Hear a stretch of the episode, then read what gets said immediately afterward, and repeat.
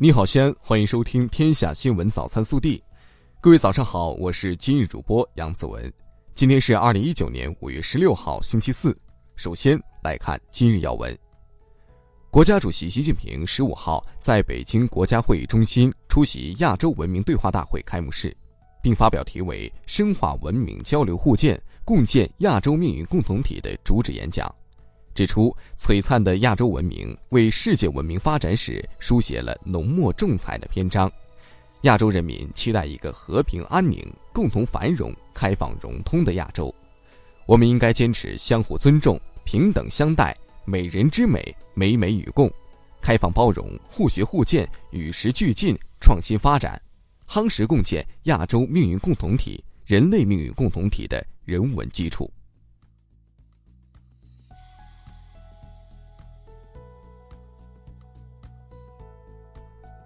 本地新闻：五月十五号，为期五天的第四届世博会圆满闭幕。本届世博会，我省各市区共举办了二十九场投资贸易促进活动，签订国内联合项目合同总投资额一万四千七百六十八点五三亿元。五月十五号上午，市长李明远主持召开市政府第八十八次常务会议。传达学习习近平总书记在国家综合性消防救援队伍授旗仪式上的训词精神，听取相关汇报，集体学习地方党政领导干部食品安全责任制规定，研究我市食品安全、秦岭生态保护等工作。五月十五号，市政府与云峰基金等举行座谈会，就国际汽联电动方程式锦标赛 F1 赛事落户我市进行交流。市长李明远、云峰基金董事合伙人夏小燕出席并讲话。五月十五号下午，第四届世博会西安代表团参会成果新闻发布会举行。记者获悉，本届世博会西安代表团共签订合同项目四百五十八个，总投资额八千零九十点四一亿元。记者从市发改委获悉，二零一九中国城市营商环境指数评价报告显示。在全国经济总量前一百城市营商环境指数排名中，西安居第十名。昨日，记者获悉，西安交大二零一九年月结计划选拔实施办法公布，将选拔三十五名身心健康、基础扎实、具有创新潜质、志向高远的优秀应届高中理科生进入月结班，杰出者最高可获得累计四十二万元的高额奖学金。网上报名时间为六月十号到六月二十五号中午十二点。十五号，省统计局发布二零一八年人口变动调查结果：二零一八年末，全省常住人口三千八百六十四点四万人，比上年净增二十八点九六万人，其中西安市常住人口增加三十八点七万人。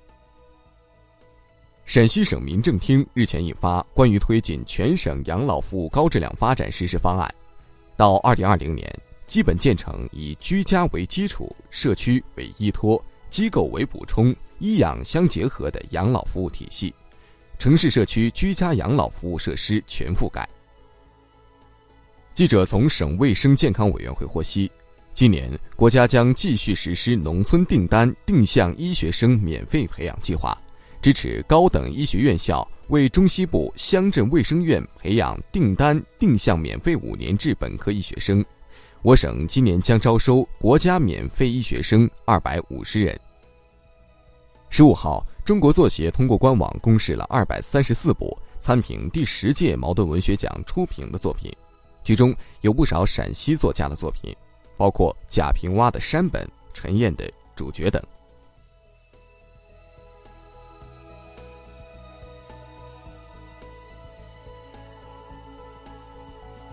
国内新闻，外交部发言人耿爽十五号表示，中国经济一直保持平稳增长，呈现积极向好势头。美国的贸易保护主义措施会对中国经济造成一定影响，但完全可以克服。我们有信心、有能力抵御任何外部风险和冲击。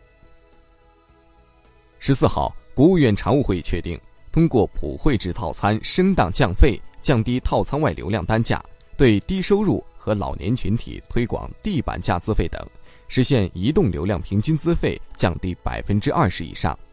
十一月底前在全国实施携号转网，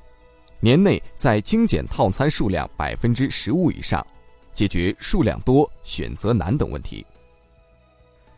最高人民法院十五号下发通知。公布了自二零一九年五月十五号起作出的国家赔偿决定，涉及侵犯公民人身自由权的赔偿金标准为每日三百一十五点九四元。国家统计局新闻发言人十五号表示，鲜菜鲜果价格上涨，明显是受极端天气等季节性因素的影响，这种季节性的短期冲击不具有持续性，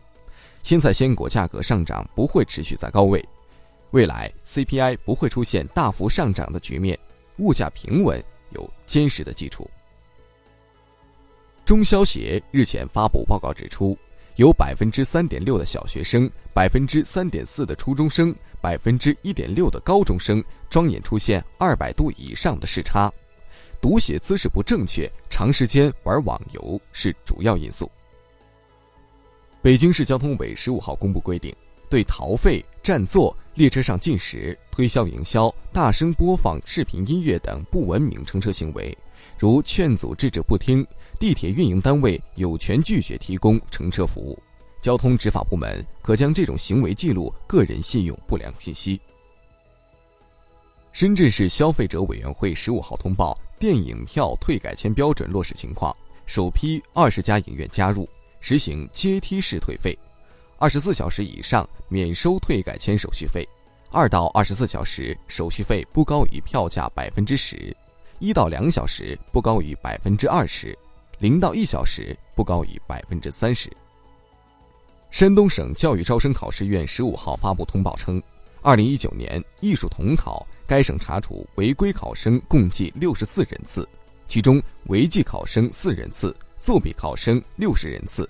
二零一九年专升本考试，该省查处违规考生共计七十五人次，其中违纪考生三人次，作弊考生七十二人次。近日，在海南洞七幺六六动车上，前座李某调整座椅时，不慎把后座杨某的水杯碰翻，杨某怀恨在心，将开水泼向前座乘客。据悉，李某被鉴定为轻伤二级。十五号，广东省肇庆铁路运输检察院表示。该院依法对杨某以涉嫌故意伤害罪提起公诉。日前，浙江大学和华东理工大学的联合团队研发出一种新型生物胶水材料，可在数秒内完全止住大动脉损伤和心脏穿透伤的大出血。相关成果于北京时间十五号发表于《自然通讯》杂志。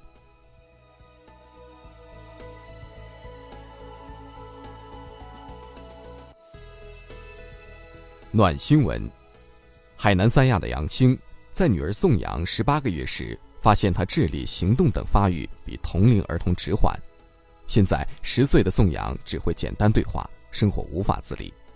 为给女儿治病，杨兴送起了快递，每天至少工作十二个小时，烈日当头取货、扫码，风雨无阻的分装派送。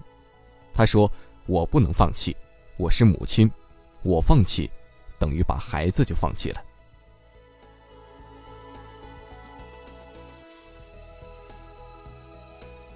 微调查：上海近日发布条例，七月一号起，上海旅游住宿业将不主动提供牙刷、梳子、浴擦、剃须刀、指甲锉、鞋擦这些一次性日用品，但一次性牙膏、香皂、浴液和一次性拖鞋依旧提供，违者将依法处罚。有网友对此赞成。但也有人认为这样会带来不便，对此你怎么看？更多精彩内容，请持续锁定我们的官方微信。明天不见不散。